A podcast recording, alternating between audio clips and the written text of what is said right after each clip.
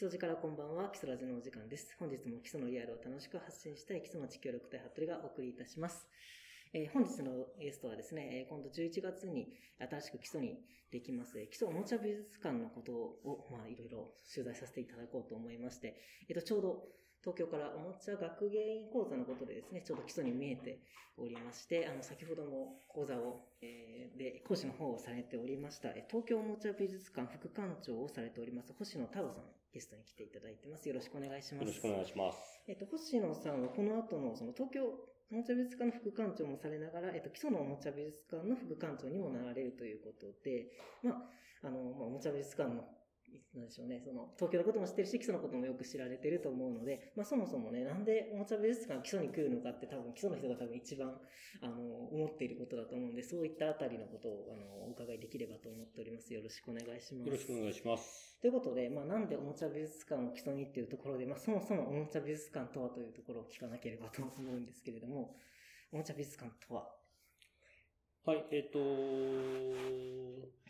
東京おもちゃ美術館、えー、というのが新宿区の四谷にございまして、えー、とこちら2008年に、えー、開館した美術館なんですけども、えー、とそこで世界中のおもちゃで、えー、楽しめる体験型の美術館として運営させていただいていました。で、えっ、ー、と、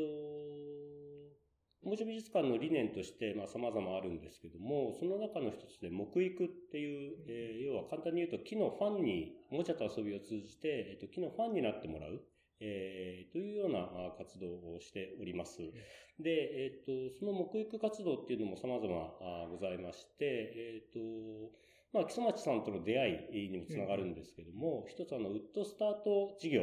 という取り組みをさせていただいて、えー、こちらはまあ、地産地消の木のおもちゃを、えー、現地の方に届けるっていう事業なんですけども、えっ、ー、と、それを木曽町さんの方は、えっ、ー、と、2016年から、えー、ウッドスタート宣言をしていただいて、えっ、と、木のおもちゃを届けるという活動をいただいてました。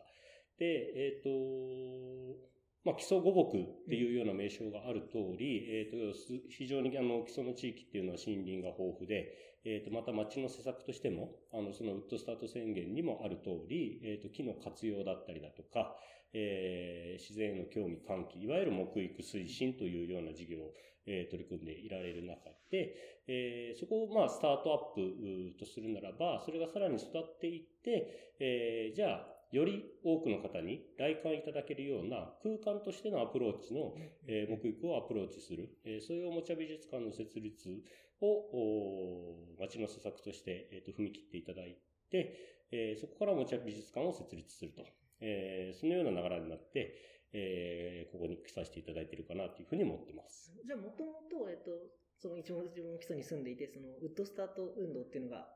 運動ですか？宣言宣言ですね。ウッドスタート宣言ですね。はい、えっ、ー、と、赤ちゃん生まれたら最初にその木のおもちゃを町からなんかプレゼントするみたいな、はい、えー、そういう政策ですか、はい、があるんですけど、それのそもそもの、なんでしょう、仕掛け、それを仕掛けていったということですかね？あ、なるほど。えっ、ー、と、もともとは、うん、えっ、ー、と、我々の、えっ、ー、と、事業関係者というか、はいはい、えっ、と、連携で、えー、共にあの、お仕事ご一緒させていただく会社の方々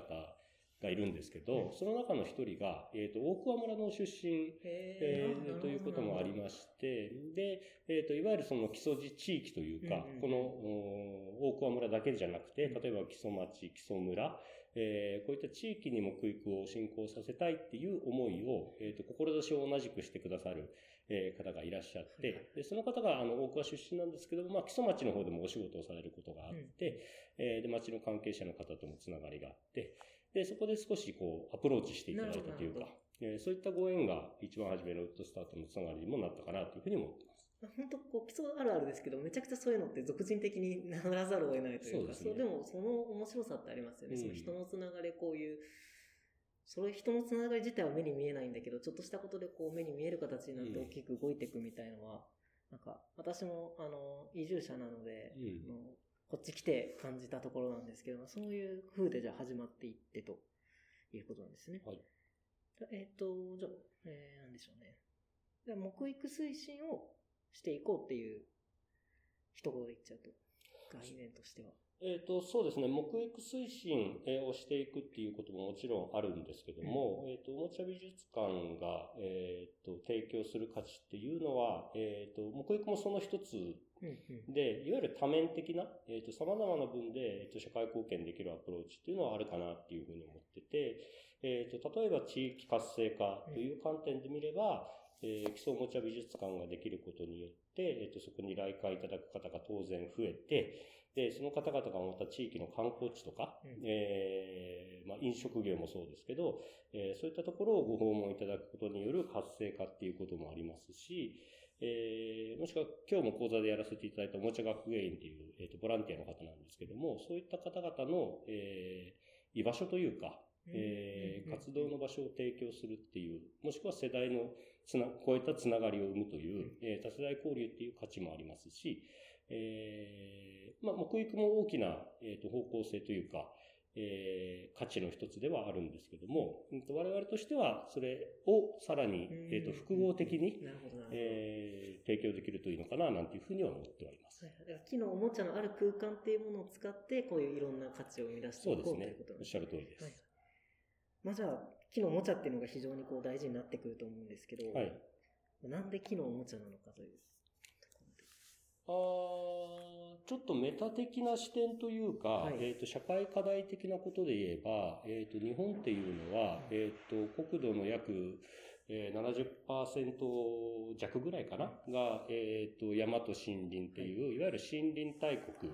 であるにもかかわらず、えっ、と、実際に木材自給率って言い方するんですけど、うんうん。国内で、えー取れた木を、えーどれだけ、自国の木をどれだけ自国内で消費しているかっていうのは、えーっと、大体30、40%程度にしかなってい輸入ばっかしててない。ね、コロナで困ってますよね。そうですね。状況の中で、もっと、えーっと、この山に入って木を切って山を循環させていかないと、うん日本の山っていうのはどんどん衰退していっちゃう。っていうような、えー現状があります。で、えっ、と、その社会課題を解決するために、えっ、と、いろんな活動を取り組まれている方がいらっしゃいますけども、我々はその中で、えっ、と、木のおもちゃってうんいう、いわゆる最もエンドユーザーに近い、んえーフェーズというか、えっ、と、段階で、えー少しずつ木のファンを作っていって、少しでも山やあー木のことに興味を、関心を持ってもらい、えーそのためのツールとして木のおもちゃっていうものを我々は用いてるっていう。なるほど、なるほど。もうだからかなり林業問題にアプローチしてる感じですけど、そうですね、そうですね。言ったらあれですね、なんか小さい頃から木に触れて木のファンになってれば、い。木の家に住んだりすればもっと木も使うしっていうようなことなんですね。おっしゃる通りです。えー。で、木のおもちゃということで、なんでしょう、その、木だからできることとか、その木のおもちゃのこう子供とか、うん。その木のおもちゃに関わる人に、なんでしょう、えっ、と、与える、なんかいい影響というか、うん。その社会問題的には、そのはい林業的な、あのアプローチを今、いさっていただいたんですけど、それにその触るエンドユーザーはどういう、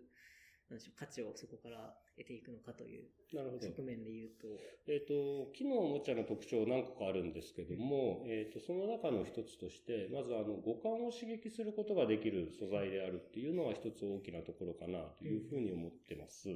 えー例えば木の匂いであったり、えっ、と、手触りであったり、えーもしくはちょっと重さを感じたりとか、うん。重さを比べたりとか、えーそういったことっていうのはなかなかこう、プラスチックの素材だったり、えーそういったものから、えーと得られるような感覚ではない。えーケースが多いのかなと思います。ただそういった意味では刺激を、五感の刺激するっていうのはまず木のおもちゃのえー優位的優位の優位性の一つかななんていうふうに思いますし、えっ、と、あとは本当に木って面白くって、あのー樹種が違えば色も違いますし、えー重さも違いますし、えー手触りも違いますし、硬さも違いますし、えっ、と、本当に、まあ、命ある生物のようなというか、うんうんえっ、と、まるで人間かのような、ね、そういう違いがある、えーそういったところを楽しめるっていうのも木のおもちゃの魅力だと思うので、えっ、と、そういったほ本来持っている木の魅力っていうのを、またデザインの中でおもちゃに落とし込んでいって、えっ、と、伝えていく。えーそれが我々の役割だと思いますし、えー木のおもちゃの優位性をさらに活かしていく。えーそんなことをちょっと心がけながら、おもちゃ美術館として木のおもちゃを大事にしていきたいなというふうには思ってます。なるほど。だから、それで聞いてると、その、美術館っていうのを、はい。美術館なんだなというか、その、はいね、はい遊び場うんではなくて美術館なんだなっていうところを、うん。今ちょっとそのかけらを感じたんですけど、はい。そのやっぱり美術館っていうことは、はい。なんでしょう、木の魅力の伝え方としてそこにやっぱデザイン性が入ってくるはい。ということになってくるんですかね。そうですね。えっ、と、デザイン性ももちろんなんですけども、そもそも我々がおもちゃ美術館、あの、おもちゃ博物館ではなくて、うんえーね。美術館を名乗っているっていう理由の大きな一つは、えー美術館の理念でもあるんですけど、えっ、と、おもちゃは子供が生まれて初めて出会う芸術品であるっていう、えーそういう価値観をお持ちながら、えーこれは東京に限らず基礎も全国のおもちゃ美術館共通だと思うんですけども、えーそのような理念に基づいて、えーおもちゃ美術館を展開しています。えっ、と、ちょっと深掘りをすると、うんえっ、と、例えば積み木であれば、あといわゆる建築の思考がありますし、おままごとであれば演劇の、えー思考というか、えー方向性がありますし、そういった遊びを通じて実は、えー心を動かす、感動する、えーそういうアプローチを、えーと子供たちの心の中に巻き起こすことができる、えーそういった力がおもちゃにはあるだろうという信念のもとでやらせていただいている。なので我々は、えーあくまでも博物館ではなく、えーと体験をして感動をする、えー美術館であるというような、えービジョンを描いています。と、えっ、と、おもちゃ美術館が今全国に広がってつつあるというところなんですけど、まず最初に、えーと東京おもちゃ美術館というのができた。えっ、と、さらに歴史を遡れば、はいはいえっ、と、中野、東京の中野の方で、えっ、と、まあ、マンションの一室みたいなちっちゃいところで、えっ、と、おもちゃ美術館っていう、頭に東京がついていない、うんおもちゃ美術館っていうのがえーできたのが一番初めです。当時はそこしかないから、東京とかつかないんですよね。そうですね。で、その時は、えっ、と、主に手作りおもちゃ、を中心に活動をしたり、あとはおもちゃのレンタルみたいなこともしてたのかな。へえーまあ今では、えー考えられないって言ったらあれですけど、今よりも随分、あの、ききずずっと規模のちっちゃい、えーうんところでやっていた中で、えーたまたま、えっ、と、東京おもちゃ美術館の今の舞台である、えーと旧四谷第四小学校っていうところがあるんですけど、そこが廃校になって、えーそこの廃校利活用を、えーと町民の方々が検討しているときに、えーその中におもちゃ美術館のファンというか、い支持者の方がいらっしゃって、えー四谷の方に移動して、えーおもちゃ美術館を展開しないかというお声掛けをいただいーて、で、それからですね、東京おもちゃ美術館という名前になって広がってきたっていう感じです。で、やっぱその全国を広げていく意味ということなんですけれど、はい。えっ、と、まあ、今、東京にまずは、その、廃校を利用したところで東京にできていて、えっ、と、現在は、えっ、と、予定されているところで言うと基礎を入れて12箇所12箇所、はいとい。うことなんですけど、はいそのなんでしょう。そんなたくさん作るのっていうところ。ああ、なるほど。はいあのーそうですね、基礎を10巻目にして、うんえっ、と、2023年までには12巻になるおもちゃ美術館ですけども、あのーまあ、大きな特徴というか、ういわゆるその、コンセプトとして、その地域地域の課題であったり、地域地域のデザインに合わせるっていうようなあアプローチをさせていただいてます。えー例えば基礎の場合であれば木育、うん。えーということがありますし、ただ他の地域では例えばその、うーん子供の遊び場がないとか、うん。えーそういうようなことだったり、いわゆる高齢化あの部分もありますし、えーあとは例えば民間の方だったら単純に木の魅力、木の良さを伝えたいっていうようなアプローチもございますので、えっ、と、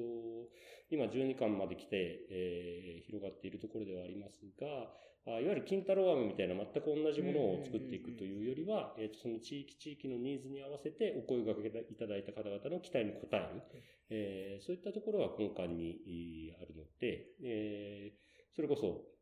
お声掛けいただく限りは、だから12と言わず、結局地域の数だけできうるということですよね。例えばその一件に一巻なのかもしれないですし、まあそれはまた遠い話、先の話かもしれないですけど、結局そのおもちゃ美術館とおもちゃ美術館は地域が違えば中身も全然違ったもの。になるという。あの、と統一すべきコンテ例えばグッドトイっていういいおもちゃであったりだとか、伝承玩具だったりだとか、コマやけん玉だったり、えーそういった共通する部分はあれど、えーカスタマイズ性を高く、うんうん。それぞれのおもちゃ美術館でオリジナルのものを開発しながら作っていくというような形かなというふうに思っています。まあ、だからそういう共通した概念がありながら、なんでしょう、そのおもちゃとしてのアウトプットのされ方は本当地域行ったら、何何百年前からその地域それぞれであった伝承とか伝統とかをこう、木育という形で具現化したらどうなるよねっていうのは、地域の数だけあるよねという感じですよね。おっしゃる通りですね。あはいはい。いや、それもその基礎来てそういう伝統とか、うんなんか文化とか勉強すると、もう本当に、基礎とか、まあ、特に自分階段にいるんですけど、はい階段はすごいそれが残ってるなと思う反面、他のところも多分あったんだろうけど、うんそのここ数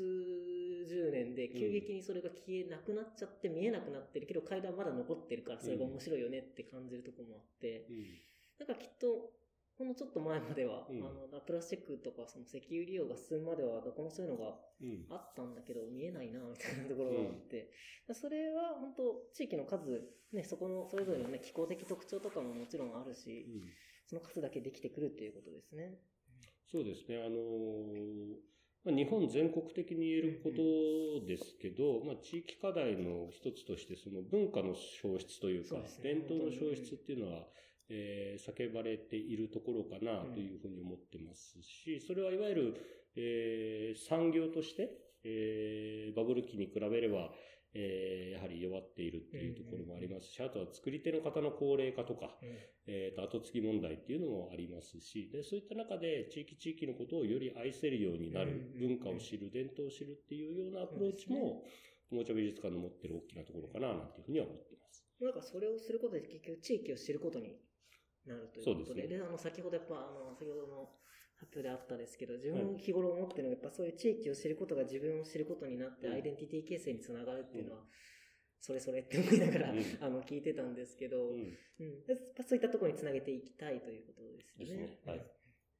だから本当に、そうよくね、その基礎の人で言うのだから、全国に何個もあるなら別に基礎にいらねえんじゃねえのっていう人がいて、うん。でも今の話聞いてこう納得というか、うんああ、そういうことなんだっていうのがきっと聞いてる人も分かったと思うので、そういうこと言われたら今みたいに 説明してね、欲しいですよねはいっていうところで、じゃあ次ですね、えっ、と、まあ、そうやって全国各地にあのあるんですけども、あの、おもちゃ美術館の特徴の一つとして、そのメインの運営を、えーおもちゃ学芸員という、はい。ボランティアの方がされるっていうところがあると思うんですけど、はい。まあ、これも、まあな、なぜっていうのも変ですけど、なるほど。うん。えっ、と、おもちゃ学芸員さんっていうのは、まあ、いわゆるボランティアスタッフなんですけども、えっ、と、我々の中では、まあ、別名ではないですけど、遊びの案内人、うん。えーっていうような、えー言い方をさせていただいてます。で、おもちゃ学芸員さんが関わっていただくことで、まず一つは、えっ、と、おもちゃ美術館の中に置いてあるおもちゃって、えっ、と、パッと見ただけでは遊び方がわからない、えーそういったものも結構多い、えー中で、えー遊びの案内人としてそれをお客様に伝えることで、より多くの笑顔が生み出せる、うん。えーというようなえーところがあございます。で、えーもう一つとしては、えっ、と、おもちゃ美術館自体の大きなコンセプトで、えっ、と、いわゆるコミュニケーション、えーそれは家族、親子のコミュニケーションであったり、世代を超えたコミュニケーションであったり、えーそういったところを生み出していくという点においても、えーと、おもちゃ学芸員さんが関わることによって、えーか家族一つだけではない、うん。えー第三者からのコミュニケーションであったり、えー新たな世代との関わりだったり、えーそういったものが生み出すことができるだろうと。えーいわゆる生命線というか、うんうん。本当におもちゃ美術館の提供する価値の伝道者であるっていうふうに思ってはいます。木のおもちゃとか、おもちゃ美術館自体の持つ良さをこう、なんでしょう、その、伝えるという。か、はい。っていう、本当伝道者ですね。はい。で、えっ、と、今、基礎でも、ちょうど、えっ、と、今日も、あの、その、おもちゃ学芸員の養成講座で、はい。えー基礎に見えたということなんですけど、はい。基礎では今、何人ぐらい？今、おもちゃ学園さん、今回第5期なんですけど、はい。これ終了して105名の方がご参加いただく形になります。その方々は、えっ、と、おもちゃ美術館に、どどういう形で入るんですか？その人が行けるときに行って、みたいな。えっ、と、そうですね。えっ、と、まあ、原理原則としては、月に2回の活動参加っていうことでご案内をさせていただいていまして、で、えっ、と、いわゆる午前シフトっていう朝来る方と、午後シフトっていう昼から来る方、えーさらには、えっ、と、全日シフトっていう一日中、うん。えー活動いただける方っていうような、えっ、と、3つの枠をご用意させていただいてて、まあでも、月2回なんですけど、基本的にはそれぞれのライフスタイルに合わせて。参加できるっていうような形ですので、まあ気軽に、それこそ、えっ、と、いわゆるスタッフというよりは、一緒に、えっ、と、来館者と一緒に遊ぶ、遊び方を伝えていただける、えーそういう関わりになるのかな、なんていうふうに思ってます。結構だから学芸員側の居場所になりまさにそうですよね。おっしゃる通りそうですですね。ね。うんうん。では、あの、ど、どんな人が、その学芸員になられてるんですか？基礎は特に。えー、もう本当に世代も性別もバラバラっていうようなところかなというふうに思ってますけども、うんとやはりその、うんいわゆるお孫さんができた方とか、えっ、と、お仕事を辞められて、えー何か新しいことを始めようと考えられているような方だったり、えー比較的、まあ年齢層で言えば高齢な方あが多いかなというふうなこともありますけども、まあ、あの、現役の主婦の方だったりだとか、えっ、と、木工木育とかに興味があってっていうような参加される男性の方もいらっしゃいますし、えー本当に千差万別、えー様々なバックボーンの方が参加いただいているかなというふうに思ってます。確かにその男性の方でも、木工やってる人っていうと基礎ならではっていう感じですよ。木工作家さん多いから、そのおもちゃを作る側の人が関わってみてっていうのもなんか基礎ならではで面白そうだなと。うん。そういうところでそうですね。ぱその今の何度も出てるその基礎ならではっていうところで、はい。えっ、と、どうでしょう、その基礎おもちゃ美術館に、まあ、どんな場所になっていってほしいかというなるほどところ。はい。えっ、と、おもちゃ美術館の中で地域文化を伝えていくっていうのは大きなコンセプトなので、例えば基礎おもちゃ美術館で言うと、えっ、と、まあ、この地域の特徴、例えば、えっ、と、基礎五木であったりだとか、基礎馬であったりだとか、えーあとは基礎地の街並みであったりだとか、えっ、と、そういったものをおもちゃ美術館の中で、えー表現する、えーうん。そういうような施設になっていると思うので、えっ、と、まあ、まずは単純におもちゃと遊びを楽しむ、世代を超えた交流を楽しむっていうところが、だ原理原則であることは間違いないんですけど、えっ、と、その上でさらに、えっ、と、地域の魅力を知る、うん。えーコミュニケーションの楽しさをする、あ、知る。えーあとは、えっ、と、まあ、単純におもちゃと遊びで、で、やった、できた、みたいな達成感だったりだとか、えーそういうような来館いただいた方一人一人が、えーと、それぞれ何か宝物を持ち帰れるような、そんなおもちゃ美術館になればいいかな、なんていうふうには思ってはいます。本当にいろんな遊び方ができるよねっていうことで、で先ほども言ってたのが、あの、その遊びのバランスっていう話で、はい。えっ、とね、今本当遊びが増え、増えまくって増えまくって、はい。あの家から出ないでもいろいろはいできちゃうような時代ですけれども、はいまあそういう中で、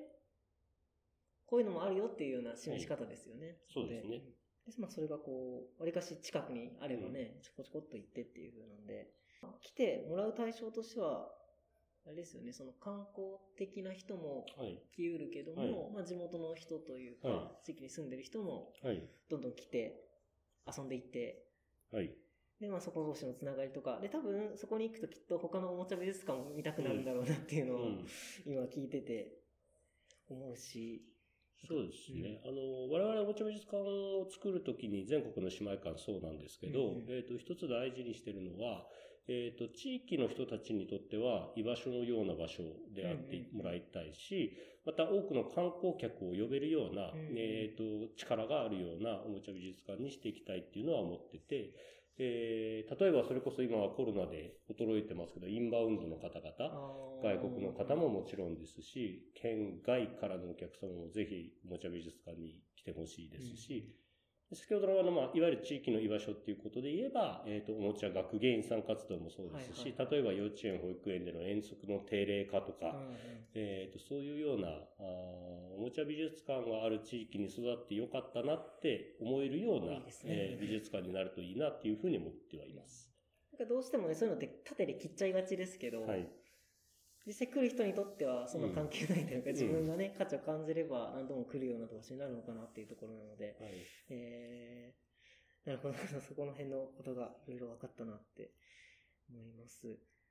で特に、えっ、と、うんまあ、先ほどもちょっと出てきましたけど、そのおもちゃ美術館の、まあ、社会的な価値っていう流れで、えっ、と、はいまあ、特に基礎おもちゃ美術館にそのどういうようなことを期待されるかっていうところちょっと、まあ、あの、散々出てきたんで、ちょっとまとめみたいな形にはなると思うんですけれど、そもそもその基礎の地域の方々が、うん。えーっと、基礎のことを、えーよくご存知になっていただいて、うんうん。で、それで地域を誇っていただけるようになるっていうことが、えー大きなところなのかなというふうには思ってます。で先ほどもちょっとお話ししたような、いわゆる基礎五木、うんえーの魅力であったりだとか、あとはまあ、本当に基礎ヒノキといえば、えーっと、全国の中でも名高い名木。そうですね。社会で習いますからね。ですね、の一つであったりするので、そういったものたちを、まずは、えー知っていただきたいっていうのもありますし、えーその上で、木ってこんなにかっこよくなるんだぜとか、こんなに楽しくなんだぜっていうような、えーと、驚きや発見、えーそういったことも当然美術館としては表現していきたいし、感じ取っていただきたい。えーそういうような地域、あー場所になればと思いますし、あのー舞台となる、えー旧黒川小学校、ここもすでに長年本当に地域の方々に愛されてきた場所ですので、えー廃校になって、えーまあ、いわゆる子供たちの笑顔だったり、笑い声っていうのが再びそこで溢れるようになるっていうことも、うんえー地域の方々にとって喜んでいただければなというふうに思いますし、えーそのための、まあ、いわゆる伴走者ではないですけど、東京おもちゃ美術館としても、えー力になりながら、えー10年、20年、30年、100年、えー続いていければな、というふうに思ってます。ありがとうございます。なんかすごい、おもちゃ、今のね、あの、なぜ基礎を、基礎にね、おもちゃ美術館をっていうところで本当に、はい。あの、当初の疑問がかなりああ。の、聞いてる人も分かってくるんじゃないかなっていうことが、うん、思いました。じゃあちょっとここで、ちょっとテイストを変えまして、あの、はい。結構基礎ラジって、あの、その人にスポット当てる的なところがあるんで、その星野さんがはい。どうしてこういったそのおもちゃ美術館の活動にこう関わっていくようになったのかみたいなところをちょこっと、あの、お聞きできたらなと思うんですけれども。えっ、と、大学生の時に、うん。えーまあ、絵描くの元から好きだったんですけど、えっ、と、いわゆるそのグラフィックデザインというか、うん。えー作ったものが形になるっていう、えーものに出会って、うん。で、それにまあ、いわゆるハマったじゃないですけど、えー好きになって、で、それで、社会人になってからもグラフィックデザイナーという形で、えっ、と、お仕事をさせていただいてました。で、そんなグラフィックデザイナー数年やってる中で、えっ、と、まあ、とあるクライアントの方から、うん。えっ、と、おもちゃ美術館っていうちょっと面白いところがあるから、そこのなんか、えーポスターだったりうん、チラシだったり、そういうのを引き受けてくれないかっていうオファーがあって、で、それまで全然知らなかったんですけど、うんで、行ってみて校舎内に足踏み入れて、そこでまあ僕自身も感動して、えーなんて素晴らしい施設なんだろうっていうような、えーそういう出会いがあって、で、それからもうすっかりハマってしまって、気がつけば中で働くようになって、もともとはお客さんだったあそうですね。で、まあそっち側にこう、はまり込んで。外の外注デザイナーっていう感じですね、もともと。だから、その、お客、クライアントとしてはいデザインをしてただけだったのが、ですそうですいつの間にか。いつの間にか中に入ってっていう。えー、確かにすごい親和性はああるんですよね。学生時代、その大学の時はどういった勉強を？大学の時はですね、実は私、教育学部なんですけど、へで、学校の先生になろうと思ってたんですけど、うんうんうんなぜだか、えっ、と、途中で絵にはまってしまって、へー。え美術の先生ってことですか？いや、全然。全然普通に、まあ、父が先生だったので教師だったんで、漠然となんとなく教師になるんだろうなっていうふうに思ってたんですけど、うんうんうん。途中で、あれ気がついたら俺勉強好きじゃないぞっていうことに気づいて、うん。じゃあ先生になれないんじゃないかなってれないかって。うんうんうん。じゃあ好きなものの方にっていうことで、グラフィックデザインの方に行ったりへえ、あ、なるほど。じゃあそのやっぱりこう子供に対して何かしてあげたいみたいな気持ちは潜在的には実はあったということなんですかね。今振り返ればですね、はいはい今振り返ればもしかしたらそういうところはあったっていうのはあるかなとは思ってます。へーで、えっ、と、なのでじゃあグラフィックデザインの仕事からおもちゃ美術館にも、なんでしょう、その、グラフィックデザインの仕事は一回もう辞めて、はい。がっつりおもちゃ美術館に入ったって感じなんですか？そうですね、そうなんですけど、まあ、おもちゃ美術館を作ってる中でグラフィックデザインっていっぱい出てくるので、確かに確かに。そういったいわゆるパンフレットだったり、チラシだったり、ロゴマークだったり、えー、とそういったこともやりつつ、えーとまあ、当然空間を作っていくうん。仕事だし、ね。あのおもちゃを作っていく仕事でもあるので、でまあ、その辺のデザイン監修とかも含めながら、えー続けているっていう感じですかね。今回のね、あの、基礎おもちゃ美術館のロゴとかも、はい。実は作られていたということで、はい。副館長と言いながらかなり幅広く。ね、やってるなと思って。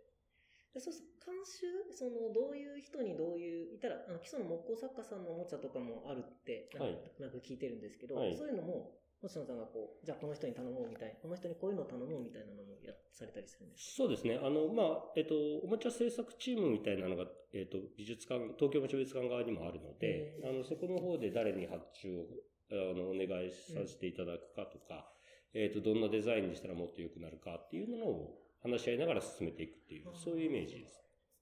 でもグラフィックと言いながら、もはい。うグラフィック以外というか空間とか、あとコンセプトそのものもかなりデザインされてきてっていう様々ですね本当ですね。えー、でもその教教育学部っていうのは面白いですね。あー実は、まあ実はそこが繋がってたんだみたいなのが。実はですね。ええで今後は、えっ、と、まあ、東京おもちゃ美術館の副館長もされててってことなんですけど、はい。あれですかね、その、11月にオープンするまではちょこちょこ来て、あの、養成講座とかでいろいろ教えていきながら、その後のこととかも、こんなことやってます、みたいな。えっと、11月19日オープンに向けて今工事が最後真っ最中で、ですね。でこれから、まあ、空間ができたらそこに並べるおもちゃの展示のためにも来ますし、えっと、11月に入ってくるとプレオープンっていう、はいはいい。わゆる、えっと、スタッフみんなの練習期間みたいなのもありますから、そこにもあの立ち会いながら、えーみんなで力を合わせて、うんえーなんとか最後のゴールを走り切る。まあ、ゴールというかスタートなんですけど、そうですね、ゴールであり、うんスタートであり。ところまで、えーまず、えー関わりますし、まあ、まあ開館後も、えっ、と、いろんなことが、あー課題として出てくることもやってみないとわからないですね。考えられますんで、そこの部分も、おー末永く。見守りながらうん、えー一緒にやっていくっていうようなイメージでいます。別に自分がどの立場って感じですけど、まあはいぜひぜひよろしくお願いしあ、ます、はいはい。えーじゃあ、そうですね。ちょうどお時間もいい感じなんですけれども、まあ、じゃあ、その、ね、さっきもその出てましたけど、その基礎字とか基礎馬とか御嶽山っていうのをじゃあどうやって基礎、えっ、と、その、木のおもちゃで表現していくかとか、まあ、基礎おもちゃ美術館の中身がどういう風になっていくのかということは次回、えースタッフをされます、えー小野さんに聞くことが、まあ、これから取るんですけど、決まってますので、えっ、と、この後、えー引き続きじゃあよろしくお願いします。では、えっ、と、今回はここまでにはいします。はい、はいありがとうございました。ありがとうございということでます。えっ、と、今回のゲストはですね、えー東京おもちゃ美術館副館長で、えー基礎おもちゃ美術館の副館長もされます、星野太郎さんに来ていただきました。えー次回は、その基礎おもちゃ美術館のこう中身、どういうところになっていくのかとか、そういったことを、えー小野さん、スタッフの小野さんに聞いていきたいと思ってますので、まあ、そちらの方もぜひ、えーご視聴ください。本日ありがとうございました。ありがとうございました。